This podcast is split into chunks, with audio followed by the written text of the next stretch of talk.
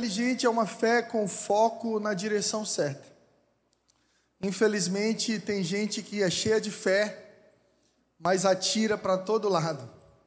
Tem pata de coelho na mochila, faz simpatia, pede para o pastor orar, mas também toma um passe na macumba, acende uma vela para o santo, acredita em tudo, em calça da sorte, cueca amarela no Réveillon para dar dinheiro.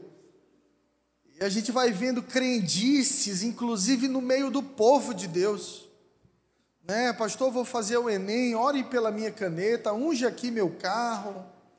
E a gente se pega vivendo algumas coisas que a gente não encontra na palavra. Deus não unge objetos, Deus unge pessoas. E a fé inteligente ela vai posicionando a tua mente para crer completamente somente em quem pode te ajudar. E você sabe quem pode te ajudar? Jesus Cristo de Nazaré. Em João 15:5, se você puder abra comigo. Jesus diz algo muito pontual. Ele diz assim: Eu sou a videira, vocês são os ramos. Se alguém permanecer em mim e eu nele, esse dará muito fruto, pois sem mim vocês não podem fazer nada. Vamos ler de novo. Eu sou a videira, vocês os ramos. Se alguém permanecer em mim e eu nele, esse dará muito fruto, pois sem mim vocês não podem fazer coisa alguma. Jesus está falando de conexão, integração, relacionamento. Uma fé inteligente, uma fé saudável é fruto de relacionamento diário com Jesus. Quando foi a última vez que você fechou a porta do seu quarto, pegou sua Bíblia e orou e disse: Jesus, vem aqui no meu quarto. Jesus, vem falar comigo. Jesus, vem me tocar. Jesus vem aliviar o peso do meu coração. Ah, pastor, quando eu pego na Bíblia me dá um sono. Tem gente que não pode ler um versículo que dorme. É uma batalha espiritual. Não precisa nem tomar remédio para dormir. E há realmente uma batalha espiritual, mas muitas vezes também há uma versão muito antiga da Bíblia. Às vezes uma versão muito ortodoxa Vós, vós sois a luz do mundo. E existem versões hoje mais atualizadas na linguagem de hoje, como a Bíblia Mensagem, como a Bíblia King James. Então, quando você compra uma Bíblia com uma linguagem que você entende, você investe no seu tempo com Deus e no seu relacionamento com Jesus. Mas a Bíblia está ficando cringe. A moçada de hoje acha que a Bíblia é brega, é besteira andar com Bíblia, mas nós somos o povo do livro preto. Nós somos o povo do livro debaixo do braço, que nosso desodorante, irmãos, é a palavra de Deus. Até hoje, os crentes, os cristãos são conhecidos por carregarem a palavra. Eu sei, smartphone facilita muito. Você tem que ter sua Bíblia em casa. Você tem que grifar sua Bíblia. Você tem que procurar as respostas certas na Bíblia e não nas pessoas. E não em caixinha de pergunta, pode isso, pode aquilo, é pecado isso, é pecado aquilo, está na palavra. Se relacione com a palavra de Deus e com o Espírito Santo de Deus. E até o que você não entende, a Bíblia diz que quando você olha para o alto, você é iluminado, a sua mente clareia, iluminada para entender a palavra. Existiam coisas que eu lia na Bíblia que eu não tinha a menor noção do que se tratava. Mas eu li uma vez, duas, três, quatro, cinco, seis, sete, oito, na décima vez, eu comecei a entender o que a palavra de Deus queria dizer. Porque à medida que você lê a palavra, ela também te lê. É você lendo a Bíblia e a Bíblia te lendo. Porque você vai colocando sua vida na balança, então sua fé não é mais uma fé que é fundamentada no eu acho, mas começa a ser fundamentada no, Deus, no que Deus diz. O que você pensa sobre tal assunto? Não é o que eu penso. O que é que a Bíblia diz? Pastor, o que, que o senhor pensa sobre divórcio? Eu pergunto o que, que a Bíblia diz sobre divórcio. Pastor, o que o senhor pensa sobre violência doméstica? O que, que a Bíblia diz sobre violência doméstica? O nosso manual de vida é a Bíblia, a palavra de Deus. E toda a batalha do inferno contra nós hoje é para fazer da Bíblia algo arcaico, antigo, burro, fora de contexto. A sociedade inteligente hoje rejeita a palavra de Deus. É justamente porque ela confronta esse pensamento liberal e nos fundamenta nos princípios do Deus eterno. Às vezes, ter fé também é vaidade. E aí nasce uma fé burra, que acredita em tudo. Acredita em horóscopo, que ora para todos os deuses, que acha Jesus bonito, mas também fala com Buda, e lê Dalai Lama, e quer viver estoicismo.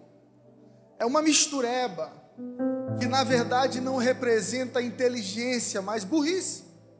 Porque tem gente que tem a cabeça tão aberta que o cérebro caiu para fora. Quando você se converte, Jesus não arranca o seu cérebro, pelo contrário, ilumina a tua mente, o teu entendimento para conhecer a verdadeira versão que você, você deveria estar sendo. Às vezes fé é vaidade, olha, eu sou uma pessoa de fé, eu oro muito, eu rezo muito, eu acendo uma vela, eu vou todas as semanas na cartomante, eu leio o meu horóscopo, eu sou sagitariano, pastor. está crendo em tudo, está esquecendo de fundamentar a sua vida no único que pode mudar a sua história, no único que dividiu a história. A história não foi dividida em antes de Buda e depois de Buda. Me desculpem os budistas. A história foi dividida em antes de Cristo e depois de Cristo. Jesus é a pedra da ofensa. Você já reparou que o mundo não tem problema em falar de Deus, mas tem em falar de Jesus. Os judeus não têm dificuldade em falar de Deus, mas têm de falar em Jesus. Os muçulmanos não têm dificuldade em falar de Deus, Alá, mas têm de falar em Jesus. E as profecias, antes mesmo de Jesus nascer, já apontavam isso que ele seria rejeitado. Jesus representa uma ofensa para o sistema religioso, porque nunca fez parte dele.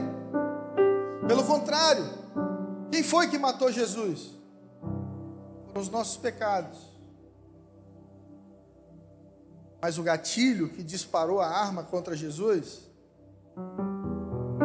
foram os religiosos. Porque Jesus fazia milagres e não cobrava nada.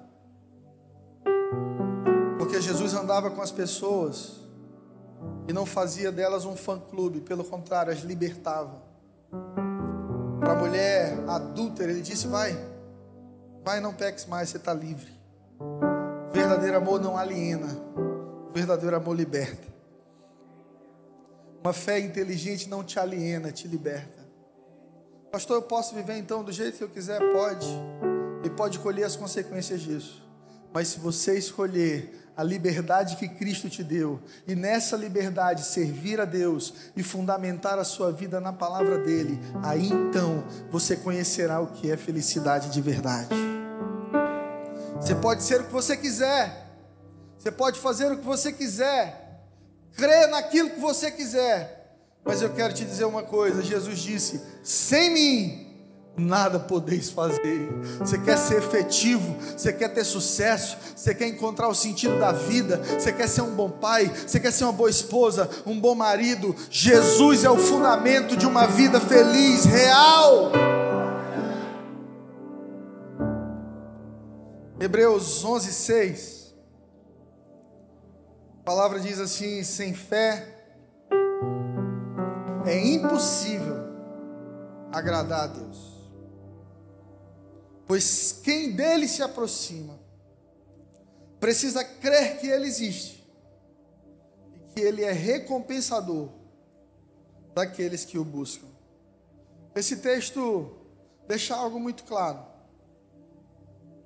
Que quem não acredita não recebe nada novo. Quando você se acostuma com uma vida velha, quando você entrega os pontos antes de ir para a luta, quando você cansa e você diz: Quer saber? Não tem mais jeito, pastor. Eu não estou mais disposto a lutar. Eu não acredito que isso possa mudar na minha vida. Você já está perdendo a batalha aí. Todas as vezes que eu quero ajudar alguém a restaurar um casamento, todas as vezes que eu quero ajudar alguém a vencer um vício, todas as vezes que eu quero ajudar alguém a crescer em Deus, eu pergunto: Você acredita que você pode vencer isso? no seu interior você tem fé de que Deus vai te abençoar e te levar para um novo nível, porque a escada que te leva para esse novo lugar se chama fé. Sem fé é impossível agradar a Deus, porque a linguagem do céu é fé, irmão. Você tem que crer, você tem que fechar os olhos e já te imaginar lá. Olha, eu creio, eu sei que agora está difícil, mas eu vou passar por tudo isso e eu vou vencer, porque o Senhor é por nós. E se o Senhor é por nós, quem será contra nós?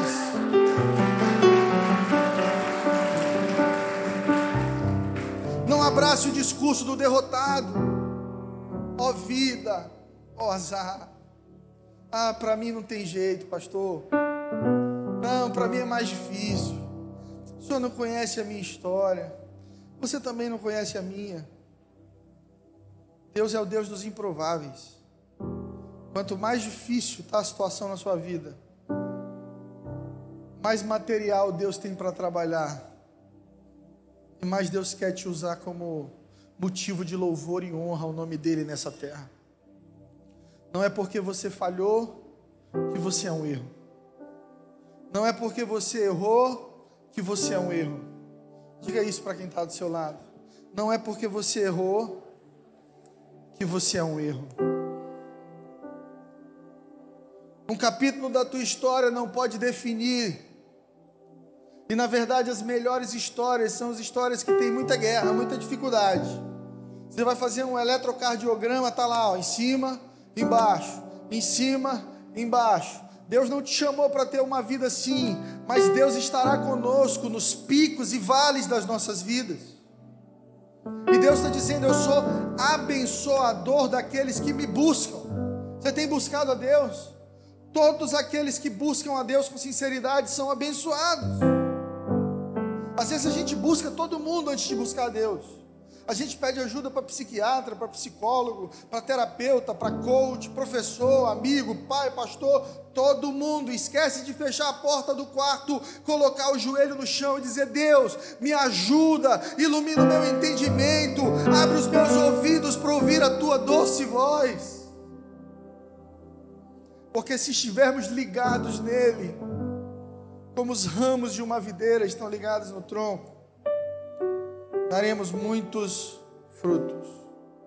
Sempre tem recompensa para quem acredita. Você acredita que pode ser melhor? Obrigado, só o irmão aqui que acredita. Você crê que tudo pode ser melhor? Minha pergunta para ti então é: você crê o suficiente? Você está disposto a passar pelo Getsemane?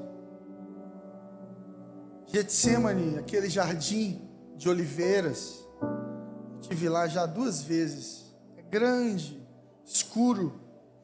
As oliveiras são grossas e os ramos apertados assim. E tem muitas plantadas uma perto da outra. Nós fizemos uma vigília há três, quatro anos atrás lá, vigília de adoração, violãozinho, uma roda de irmãos, tudo escuro, cada um com uma lanterninha orando. E veio um peso tão grande no meu coração e eu me sentei ali e comecei a chorar porque eu lembrei que talvez um dos momentos mais difíceis do ministério de Jesus foi no Getsemane. Porque o Getsemane ele é o momento pré-morte. É o momento que você entendeu que não dá para voltar. Como diz um amigo meu, foguete não dá ré. Não tem como voltar. Chega um momento na sua vida com Deus que ou você vai ou você vai. Você já andou demais para voltar, sabe? Na palavra de Deus tem um cara chamado Enoque. A Bíblia diz que Enoque andava com Deus. Só que chega um dia que Enoque anda tanto com Deus que ele já estava mais com Deus do que com o mundo. E a Bíblia diz que Deus levou Enoque consigo. Enoque não experimenta a morte porque começa a caminhar com as coisas de Deus demais. Deixa eu te dizer uma coisa: à medida que você caminhar com Deus, chega um momento que todo esse passado dolorido que você carrega, esses traumas, essa dificuldade, as tentações, os vícios, vão ficar longe demais de ti, porque você já está muito na frente com Deus. Não te preocupa, não te preocupe em vencer todas as coisas de uma vez só. Faça um esforço para todos os dias dar um passo a mais na direção de Deus. O tempo prova a nossa fé. Eu tenho muitos anos dentro da igreja. Meu pai se tornou pastor, eu tinha sete, oito anos de idade. E no começo a minha fé era uma fé aprendida, não experimentada. Sabe como é que é a fé aprendida? É daquele menino que vai para a igreja com o pai que sabe cantar: Deus é bom para mim, Deus é bom para mim, feliz estou com Ele, eu vou, Deus é bom para mim. Três palavrinhas só, eu aprendi de cor. Deus é amor. Deus é amor. Só tem crente aqui. Uma salva de palmas aí para os crentes. Graças a Deus. Gente, essa é a fé aprendida. Mas a fé aprendida vai contigo só até um momento da sua vida. E aí chega uma hora que Deus te coloca no Getsemane. E Ele te diz assim: Olha, eu quero te entregar bênçãos maiores. Eu quero abrir portas melhores e maiores para você. Eu quero realizar esses milagres que você tanto pede. Eu quero te entregar mais autoridade. Mas você vai ter que morrer. Você vai ter que morrer para que só reste em você a presença e a glória de Deus. E é nesse processo de morte que muita gente dá para trás. Ó. Você já viu o TikTok? Quando o cara vem dançando assim, Denga forever. Aí do nada faz assim, não, aí ele volta. Tem irmão que está assim com Deus. Oh Deus, eu te quero tanto, vamos lá, eu estou no Angelim, uh! ousado amor de Deus, irmão, cruz, estou fora, estou fora de cruz.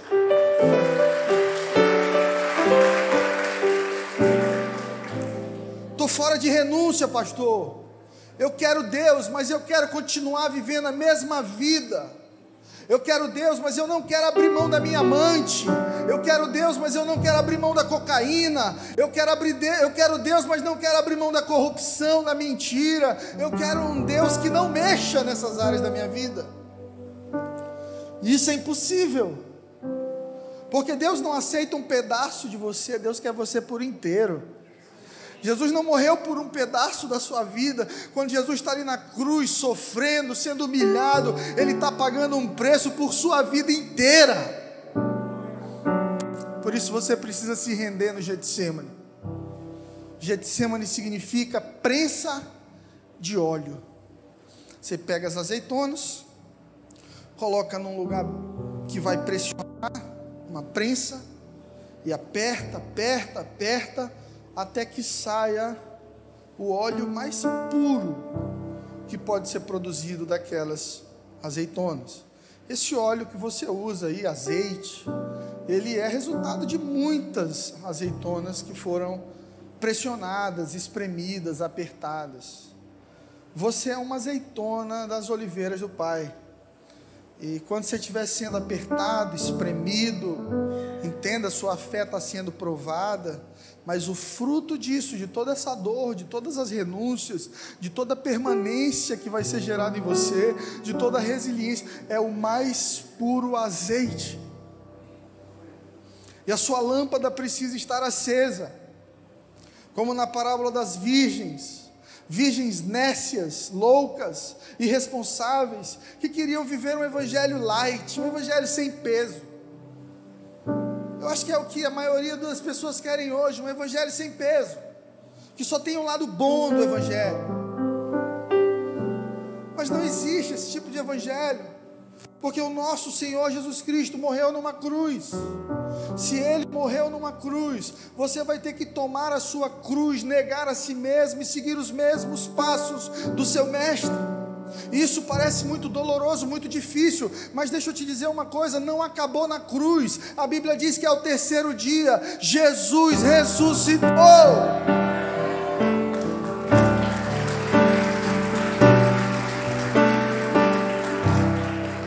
É isso que você precisa entender. Todo o processo de morte, pelo motivo certo, vai gerar vida das coisas certas em você. Toda vez que você morre para o pecado, Toda vez que você morre para o que você acha, não para o que Deus quer. Toda vez que você morre para o seu passado. Toda, você, toda vez que você morre um pouquinho mais nesse seu jeito de ser, desconfiado, ciumento, durão, e você começa a imitar Jesus que disse: sejam mansos e humildes de coração, me imitem, sejam como eu. Toda vez que você morre para alguma coisa que não é de Deus na sua vida, vai haver ressurreição no seu coração aquilo que realmente tem valor, aquilo que realmente Deus criou para ti, vai nascer. Sabe, às vezes você precisa deixar morrer um relacionamento. Muita gente sabe, eu conheci a pastora Flávia, minha esposa, três meses depois de ter terminado o namoro, que eu estava apaixonado, queria casar. Mas Deus falou comigo, acaba com isso. Vocês estão numa relação de dependência emocional aí. Te liberta. Tem namoro que não termina, você é liberto.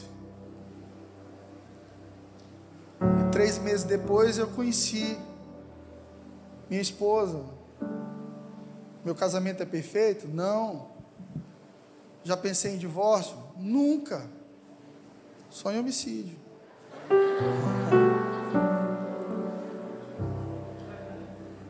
Brincadeira. É perfeito? Não. Mas eu casei com uma mulher de Deus. Então, todas as vezes que nós tivemos crise, todas as vezes que nós fomos levados ao Getsemane, no lugar de morrer, a gente gerou óleo. É isso que Deus espera de você.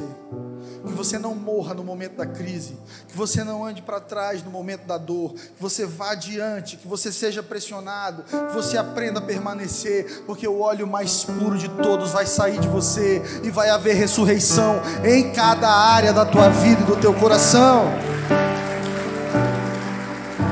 Meu irmão, creia, tenha fé, Permita essa fé pura e simples crescer no teu coração. Entenda: todo mundo chamou Noé de louco até que choveu. Todo mundo chamou Noé de maluco até que choveu. Noé começa a construir uma arca, e isso traz dificuldade na agenda de Noé, na vida financeira de Noé, porque agora a vida de Noé é o projeto daquela arca. Vamos chamar Noé para comer com a gente no fogo campeiro. Gente, não dá, eu tenho que construir a arca, eu preciso comprar ripa. Ô Noé, vai ter um aniversário de 15 anos de Marinalda. Eu queria muito convidar você. Não, infelizmente não dá, a gente está ocupado. Deus mandou a gente construir uma arca. Para que uma arca, Noé? Tá maluco? E todo mundo passava, e a família de Noé, a família dos doidos. Tá lá os doidos da arca lá construindo a arca. Ó. Imagina o tanto de crítica que Noé não enfrentou. Isso parece às vezes quando você se posiciona na sua família e você diz assim: Eu sou cristão, eu quero me posicionar como cristão. Toma aqui uma dosezinha de uísque aqui, irmão. Não, amigo, agora eu sou cristão. Eu estou construindo uma arca, não tenho para isso. A secretária olha, manda um zap, vamos sair depois do O irmão do som testa a sua fidelidade. E você não pode falar mal dele. Porque você está construindo uma arca. Usa qual, irmão? Permaneça no mesmo? Deus te abençoe.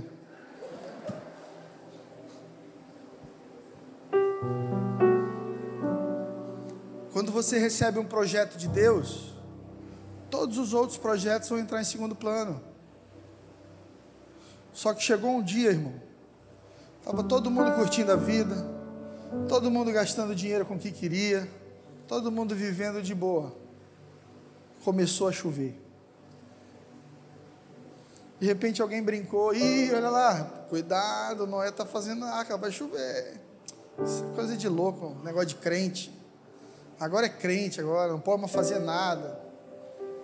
Choveu um dia, dois, três, quatro, dez dias chovendo. E o povo entendeu. Deus realmente havia falado com Noé. Quando você ouve a Deus, às vezes ninguém ao teu redor vai ouvir também, mas você recebeu uma missão, ter fé e se mover em direção ao chamado de Deus para a sua vida, porque Deus é recompensador daqueles que o buscam. Tem uma recompensa para quem se posiciona. Igreja, tem uma recompensa para quem se posiciona. Se você entra no seu lugar em Deus, Deus vai te dar uma chave de acesso a coisas que talvez você nunca tenha imaginado. Existem coisas que só vivem milionários e missionários. Eu sou missionário.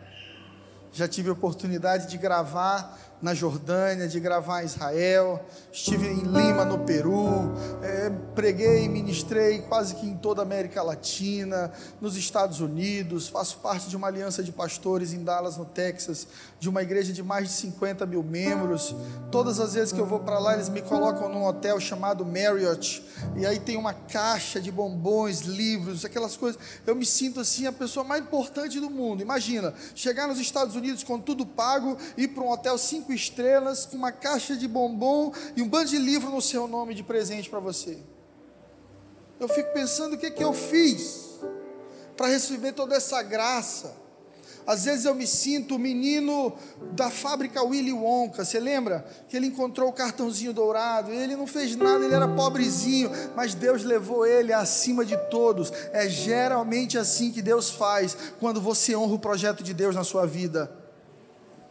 Gente que está te dizendo hoje que bobagem, vai cuidar da sua vida, vai para a faculdade, vai para isso, vai para aquilo. Se você faz o que Deus te mandou fazer, em 10 anos você estará além de todas essas pessoas. Todo mundo chamou Noé de maluco, até que choveu. Abra sua Bíblia em Marcos 7, versículo 24 ao 30, nós vamos ler.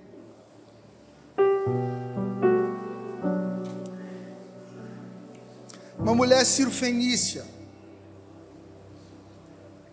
demonstra fé.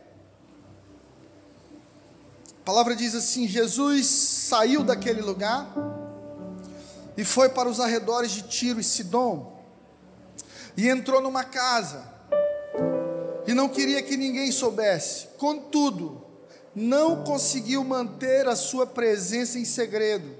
Gente, Jesus aqui está cansado. Jesus era 100% Deus, 100% homem. O corpo físico de Jesus cansava. Algumas pessoas pensam, ah, deve ter sido muito fácil para Jesus morrer na cruz, porque ele não sentia dor, ele era Deus. Você que pensa, na cruz, Jesus disse: Pai, por que me desamparaste? A dor, não somente a dor física, mas a dor do abandono, a dor de levar sobre si uma condenação que não era sua. Lembre-se, Jesus morreu de maneira inocente, e não foi qualquer morte, foi morte de cruz, humilhação no meio de bandidos. Jesus cansava. Há um versículo, eu acho que é o menor da Bíblia, está lá na passagem quando Jesus ressuscita Lázaro, que é Jesus chorou. as pessoas passam desapercebido por aquilo, mas você precisa lembrar que Jesus também sentiu as pressões e dores da vida que nós sentimos. Jesus sentiu cada rejeição, cada abandono, cada traição. E nesse momento aqui, Jesus está indo para perto de Tiro e de Sidom e ele entra numa casa. E a Bíblia diz assim: ele não queria que ninguém soubesse, é isso que Marcos diz. Ou seja, Jesus chega na casa e diz assim: não fala para ninguém que eu estou aqui. Gente, não avisa ninguém que eu estou aqui, por favor, eu quero dar uma dormida.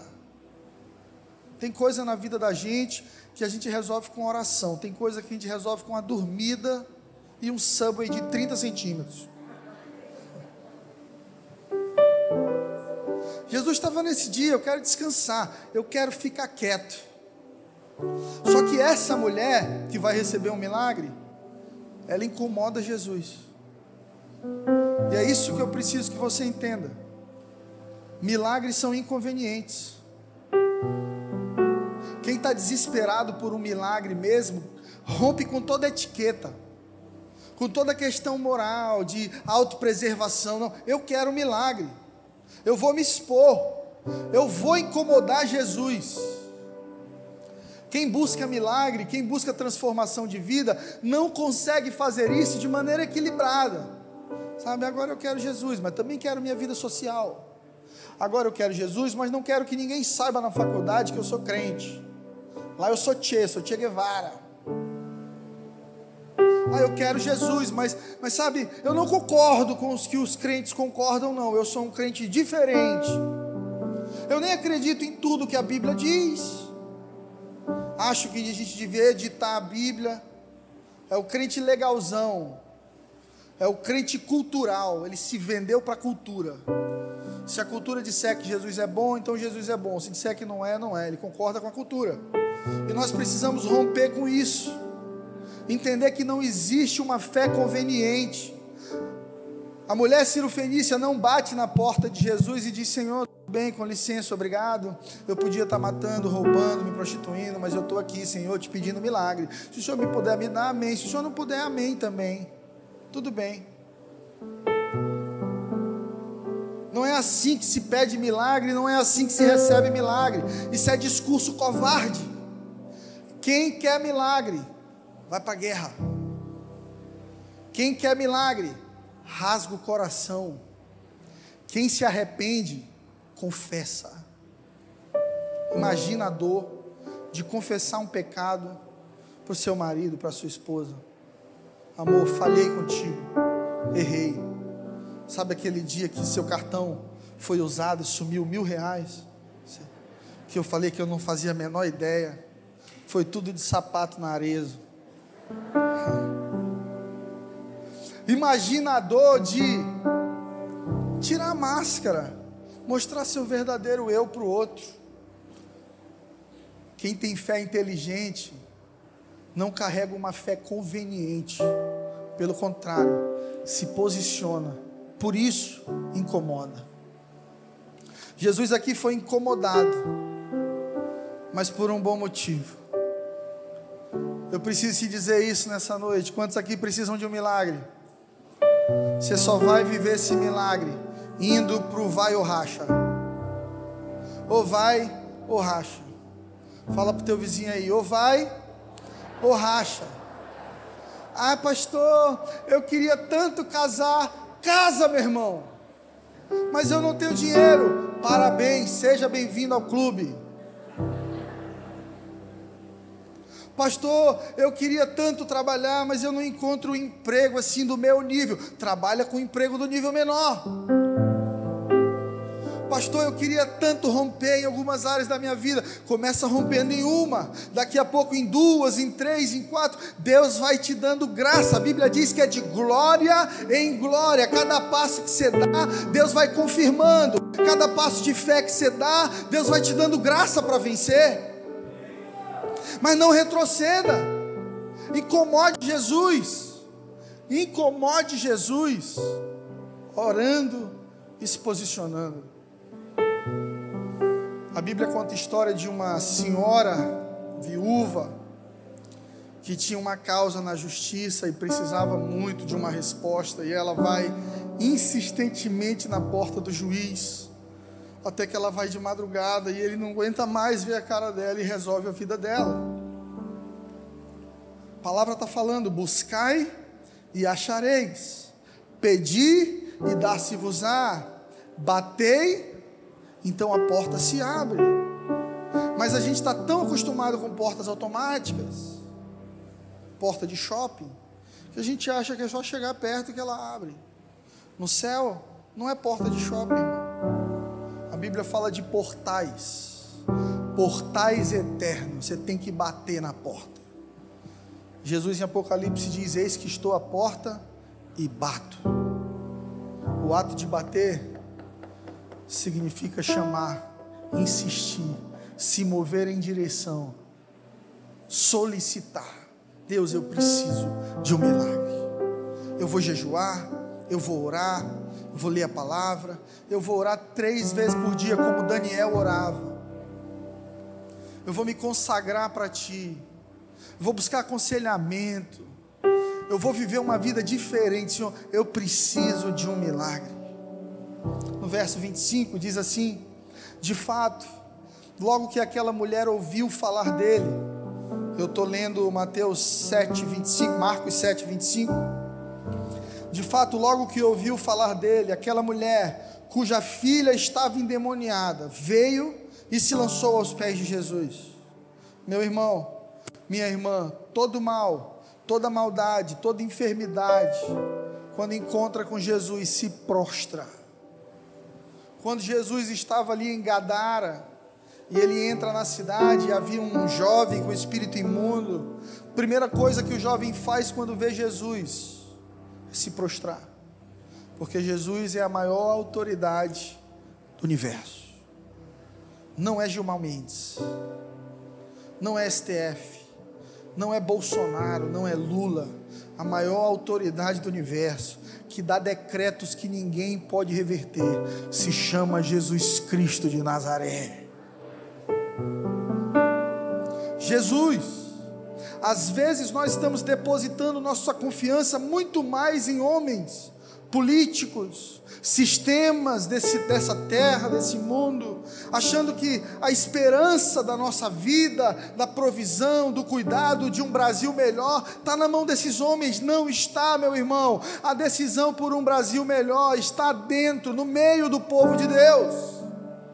Quando a igreja decidir ser igreja de verdade, é quando a igreja parar de ser um grupo de pessoas que se reúne domingo para cantar músicas bonitas e decidir sair por essas portas manifestando o reino de Deus, que o reino será invadido por milhares de projetos de Jesus andando em Teresina. É isso que você é, cristão significa pequeno Cristo, imitador de Jesus, um Jesus Cristo Júnior. Esse é o teu chamado. Será que você parece com Jesus? Que tipo de Jesus você apresenta para as pessoas? Tem gente que odeia crente, que odeia a igreja, porque encontrou com um péssimo exemplar de crente na vida. Porque a igreja precisa abraçar esse projeto de apresentar Jesus para o mundo. Mas não é qualquer Jesus. É Jesus Cristo de Nazaré, o mestre do amor. Verso 26 diz que a mulher era grega, cirofenícia de origem, e rogava que Jesus expulsasse o demônio da filha. No verso 27, Jesus diz o seguinte: preste bem atenção. Deixe que primeiro os filhos comam até se fartar, porque não é correto tirar o pão dos filhos e lançá-los aos cachorrinhos. Turn off for what? Ninguém entendeu a piada. Gente, ela vem diante de Jesus. Jesus era um milagre abundante, milagre ambulante, bondade, misericórdia, graça, favor. E de repente ela chega com uma necessidade para Jesus e diz: Jesus, minha filha está endemoniada, não aguento mais, só problema lá em casa. Essa menina está maluca, quebrando tudo, eu não consigo dormir. Por favor, expulsa esse demônio da minha filha. Jesus olha para ela e diz assim: primeiro deixe que os filhos comam, depois os cachorrinhos. Você já imaginou isso, irmão? Jesus te chamar de cachorrinho. Você chega para Jesus, ô oh, Jesus, eu preciso tanto de ti. Não, não, não. Segura aí. Primeiro os filhos, primeiro os judeus. Depois eu dou uma atenção para os cachorrinhos, tá bom? Tem gente que ia processar Jesus. Isso é um absurdo. Ia fazer um post no Instagram. Cancela Jesus, gente. Jesus chamou uma mulher de cachorro. Como é que o Filho de Deus faz isso? Não, cancela. Vamos para o Twitter cancelar. Tem crente que ainda não se libertou do espírito de Vera Verão. Você contraria ele, ele, epa! Ô oh, pastor, eu queria tanto servir, irmão. Você tem que esperar no voluntariado aí, você tem que fazer os treinamentos. Eu não quero, fica logo endemoniado. Você tem que perdoar seu marido. Não, eu não perdoo. Irmã, calma, baixa a bola sossega teu coração, vamos buscar, vamos buscar o caminho de Deus aí, vamos buscar restauração, vamos ler a palavra. Não, não tem nada de Deus. Quando eu sou ofendido, eu rodo a baiana. Seja dentro da igreja, seja onde for. Não me ofenda. E há um provérbio chinês que diz: ofenda a mente, revele o coração. Ofenda a mente, revele o coração. Olha bem sério aí para quem está do seu lado e diga para ele: Você quer me conhecer de verdade? Me ofenda.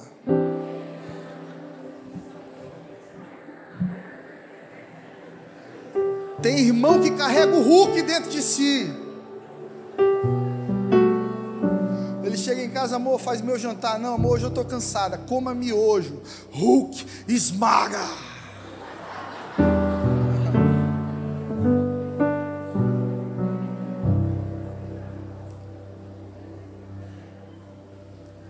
Às vezes,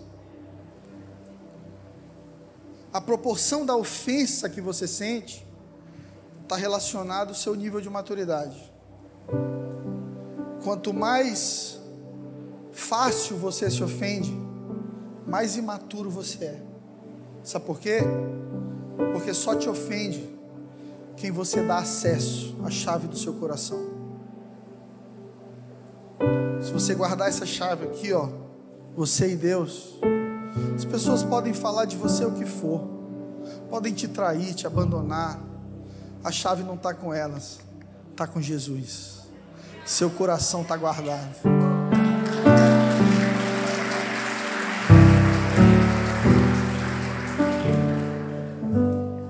O que, que você diria se você estivesse sofrendo muito com uma filha endemoniada? Você está dormindo lá com a menina do exorcista em casa. Aí você descobre que Jesus liberta. Você vai pedir para ele. Ele diz assim: Não é tua hora ainda não.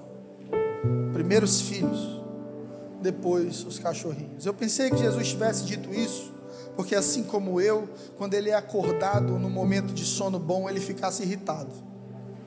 Tem gente que quando você acorda na hora errada, vira o capiroto. Flávia fica muito zangada se acordar ela. E ela tem ouvido biônico. Vou contar isso para vocês. Não conta isso porque eu disse isso para vocês. E o diabo opera justamente nessa hora, irmão. Então ela quer dormir depois do almoço, eu deito do lado dela. Eu silenciei meu celular, mas eu vou girando um vídeo do Instagram. É justamente o vídeo com áudio aberto. E eu não sei o que é na propaganda, não. Ela olha para o lado e diz: sai em nome de Jesus. Digo, amor, estão saindo agora, agora, não se preocupe. Eu pensei que Jesus se irritasse com essa coisa de ser acordado, mas não é isso não. Ao ler várias vezes esse texto, o que eu entendo é que Jesus estava expondo um sentimento dela, trazendo para fora.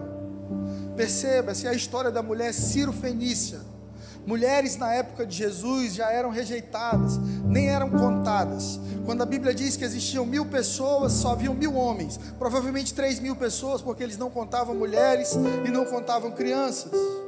Além de ser mulher, não poder falar com um homem, se dirigir para um homem, ela também não era judia. E os judeus são aqueles que são considerados filhos de Deus, os outros são primos.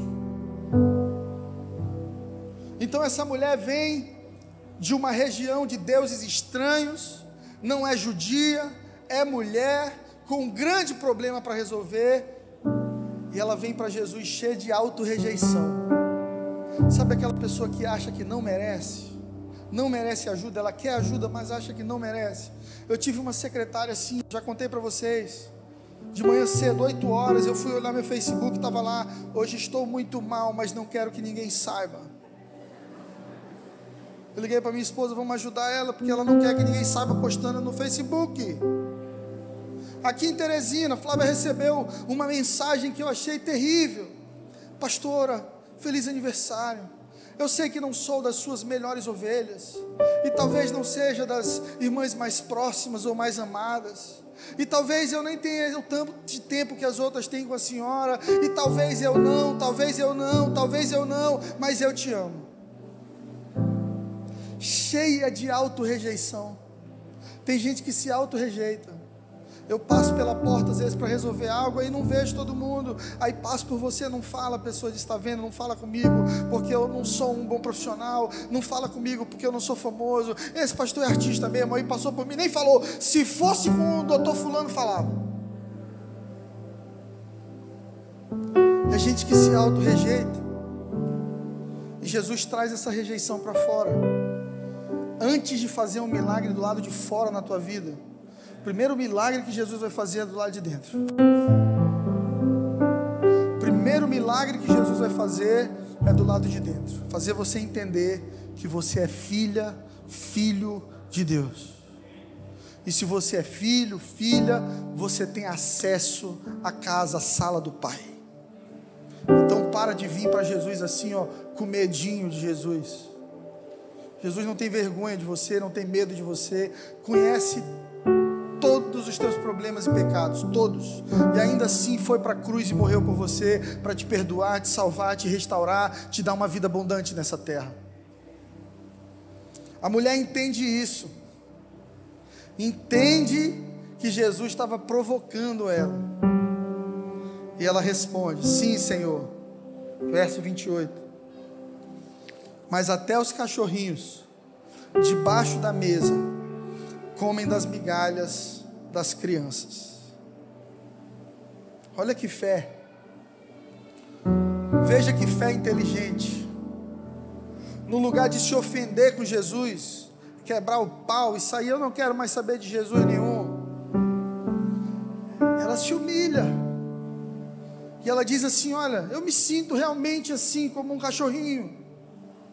Mas eu sei que mesmo sendo um cachorrinho, todos aqueles que vêm para a tua mesa sempre recebem alimento. Ela provoca em Jesus um constrangimento santo. Ela dá a resposta certa para Jesus. Guarda isso no teu coração. Essa mulher dá a resposta certa para Jesus. Tem gente que não está vivendo milagre porque está dando as respostas erradas para Jesus. Tem gente que não está vivendo tudo o que poderia viver, porque está respondendo de acordo com as suas emoções, com a sua carne. Quando deveria se humilhar, mas se humilhar, talvez seja o processo mais difícil para a gente, porque dói. Tem gente que foi tão humilhado na vida, que botou na cabeça: ninguém mais me humilha, eu não abaixo a cabeça para ninguém Aqui é o seguinte: nós capota, mas não breca. Aqui eu não paro nem para um caminhão de canivete. Já viu esses perturbados? Eles falam assim: eu não paro por ninguém, eu não peço perdão para ninguém, não me arrependo de nada na minha vida. Claro, porque é burro, teimoso. Porque quem tem fé inteligente se arrepende sim, sabe que poderia fazer melhor, sabe que se caminhar na presença de Deus vai fazer melhor. Olha o que o apóstolo Pedro nos diz em 1 Pedro, capítulo 5, versículo 6. É justamente o que essa mulher vai viver.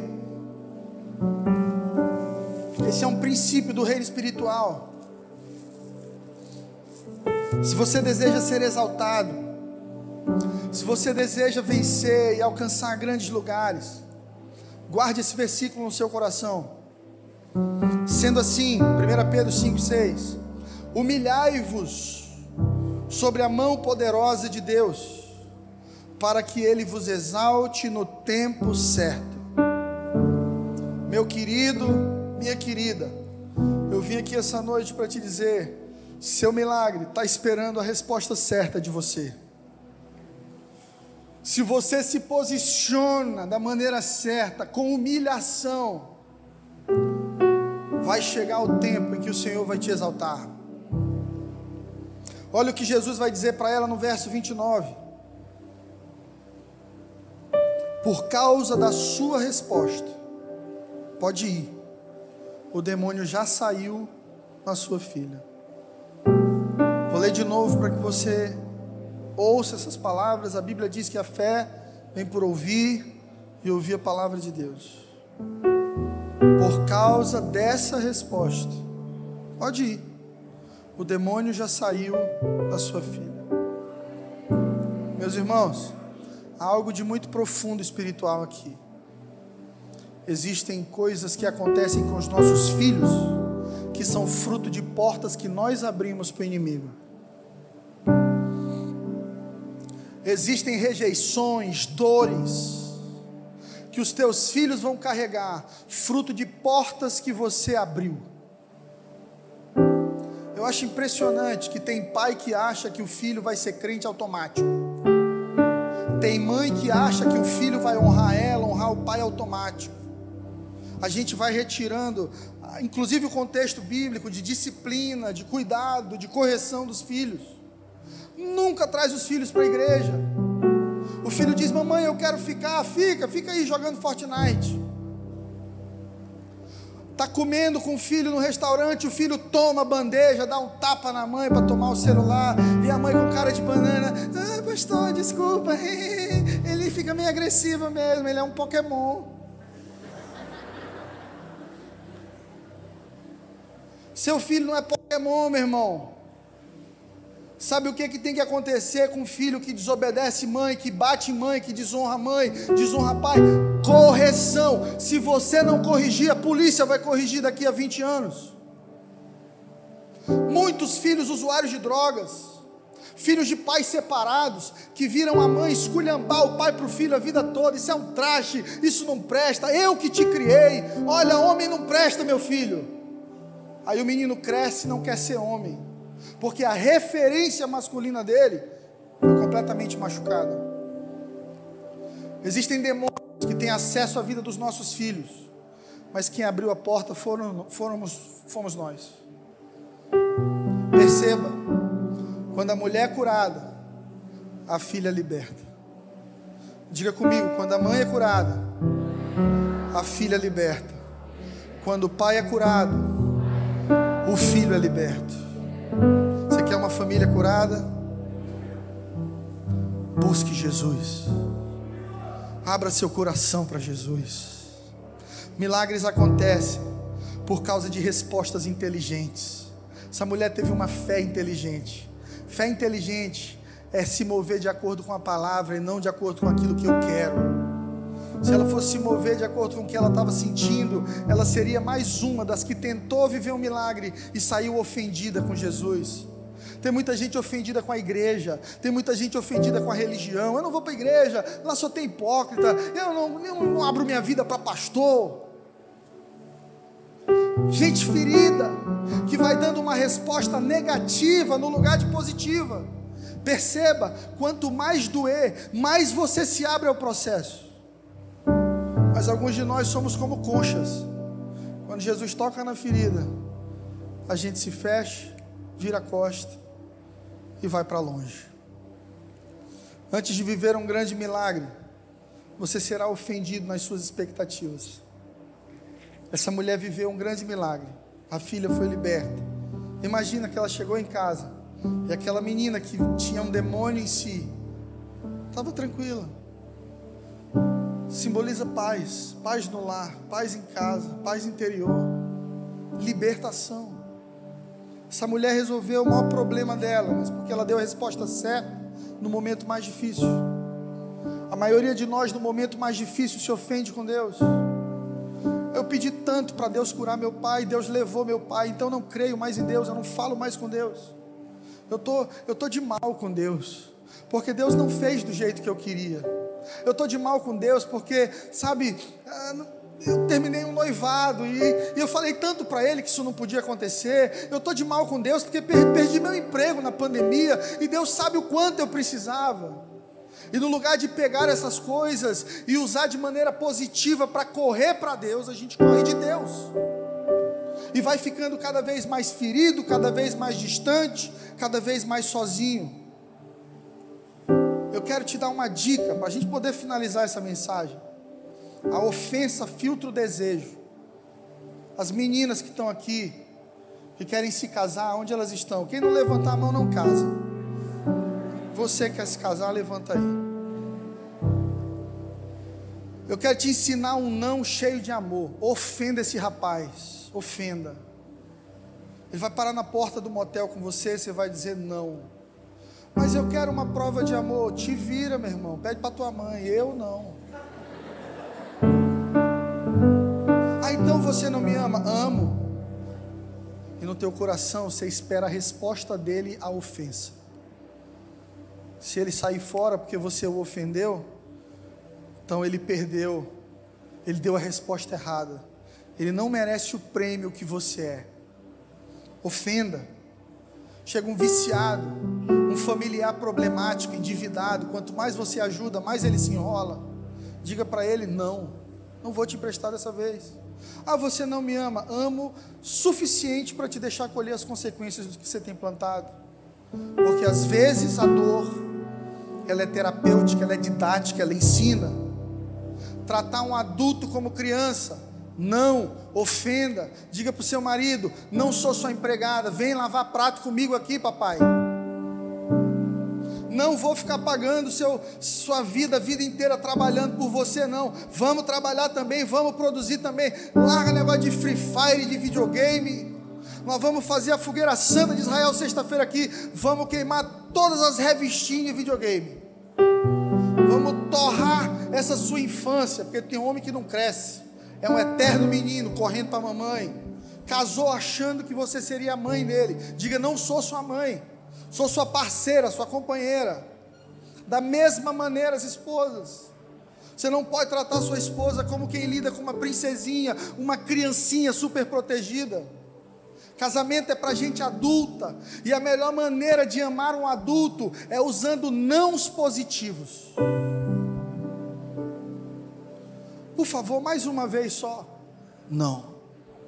Por que não? Porque eu te amo. Se essa pessoa tiver realmente um compromisso com transformação, ela usará o não para crescer. Meus irmãos, cada não que eu recebia do meu pai, para vir fundar essa igreja em Teresina, me deixava mais forte. Cada não que ele me dava, foram cinco anos pedindo para ele me liberar. Só que eu era uma figura importante na igreja dele. Ajudava muito, cuidava de muitas coisas, então era uma perda muito grande para ele. Foram cinco anos, 2014, 2015, 2016, 2017, 2018. Em 2018 ele disse: Eu não te aguento mais, vai embora para Teresina, por favor. Para me deixar maluco.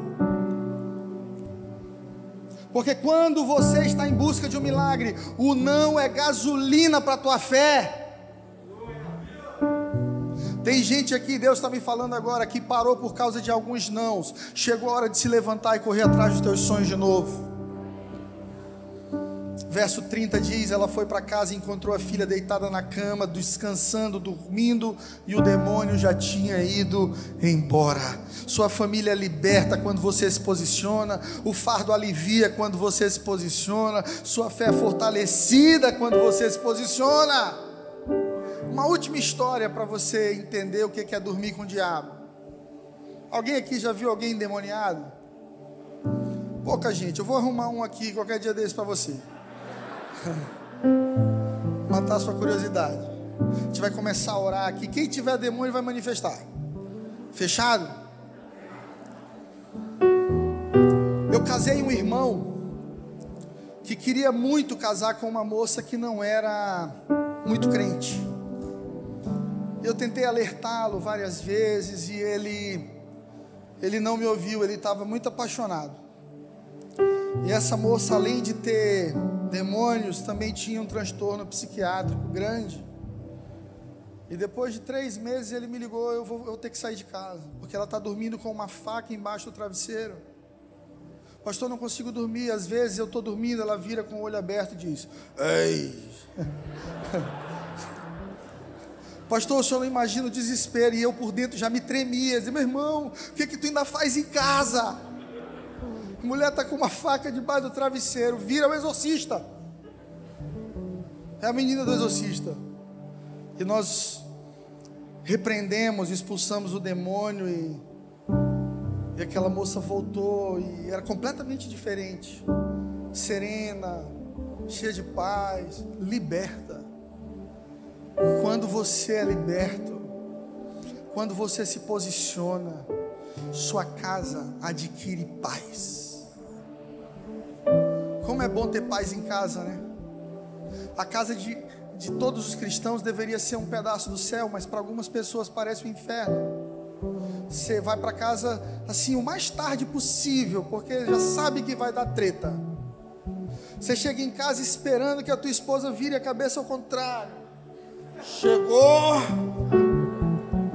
Ela vai descer a escada de cabeça para baixo. Meu Deus, confusão. Não tem que ser assim. Isso é fruto de religiosidade, não de fé inteligente. Eu posso testemunhar para vocês: o lugar que eu mais amo estar é na minha casa. O lugar que eu mais gosto de estar na minha casa é na minha cama, do lado da minha esposinha, assistindo um filme, conversando, namorando.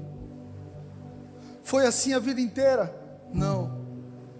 Mas eu entendi que eu precisava dar as respostas certas para Deus, para viver os milagres certos.